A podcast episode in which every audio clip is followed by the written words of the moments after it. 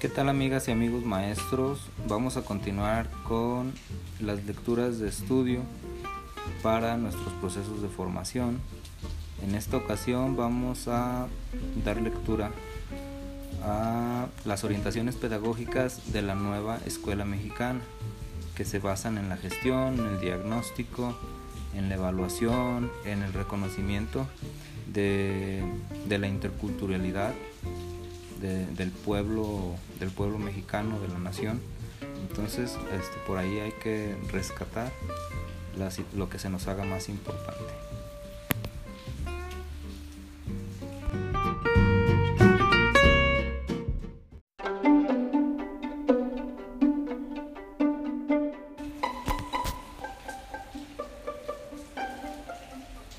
Orientaciones pedagógicas de la nueva escuela mexicana. 1. Gestión escolar participativa y democrática. La nueva escuela mexicana impulsa una gestión escolar democrática, participativa y abierta que implique el compromiso efectivo de todos sus miembros y de la comunidad.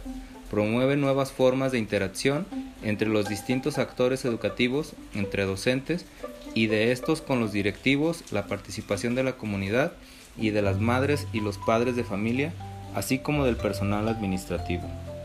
En la gestión escolar es fundamental la interacción de las maestras y los maestros con el personal directivo, los supervisores y los asesores técnico-pedagógicos. Estos, desde sus funciones de asesoría, acompañamiento y seguimiento, convocan a procesos de retroalimentación en los que docentes, así como los directivos y personal de apoyo, se ven identificados y se sienten motivados. 2. La práctica educativa. En el día a día, el docente es actor fundamental para el logro de aprendizajes de niñas, niños y adolescentes, por lo que se basa su labor en la realidad de su salón de clase, reconoce su incidencia en el ámbito local y comunitario y está al tanto de los principales temas y debates que conciernen a su práctica. El derecho de las niñas, niños, adolescentes y jóvenes a la educación significa que son sujetos activos en el desarrollo de sus potencialidades, el interés, la actividad, la detección de necesidades y las potencialidades de las y los estudiantes, así como los desafíos de su contexto y de la humanidad en su conjunto, son ejes reguladores de la actividad en el salón de clase.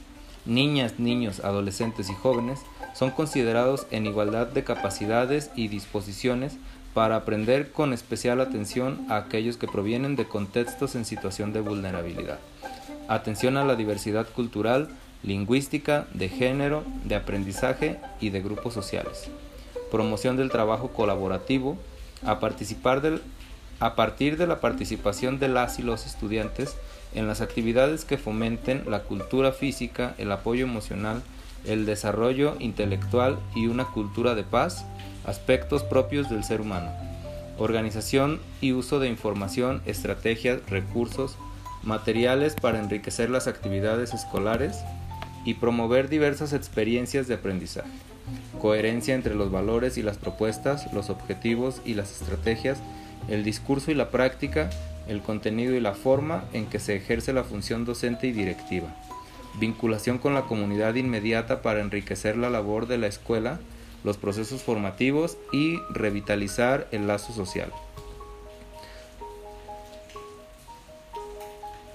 En la gestión escolar es fundamental la interacción de las maestras y los maestros con el personal directivo, los supervisores y asesores técnicos pedagógicos. Estos principios tienen distintos ámbitos de orientación para las maestras y los maestros. El diagnóstico de grupo, parte fundamental de la práctica docente, es considerar información sobre su ambiente inmediato, es decir, su salón de clase con la intención de organizar el tratamiento de contenidos que sirva como punto de referencia en el curso. Los datos que se obtengan por medio de distintas fuentes pueden ser de utilidad para el trabajo con el programa escolar de mejora continua. B. Organización de los contenidos. Las maestras y maestros tienen el saber indispensable para repensar y modelar las estrategias que ponderan en el juego en el salón de clases. En este sentido, se espera que con la experiencia construida Aborde críticamente la planeación en el contexto escolar. C. Selección de estrategias metodológicas. El trabajo pedagógico cobra sentido al diseñar, construir, seleccionar diversas estrategias metodológicas que contribuyan al aprendizaje de las y los estudiantes. D. Evaluación. La nueva escuela mexicana entiende la evaluación como un proceso que construye información del ámbito escolar para retroalimentar y tomar decisiones orientadas a la mejora continua en distintos rubros, en las trayectorias formativas de los estudiantes, en la práctica docente, en la gestión escolar, para el conocimiento del sistema educativo.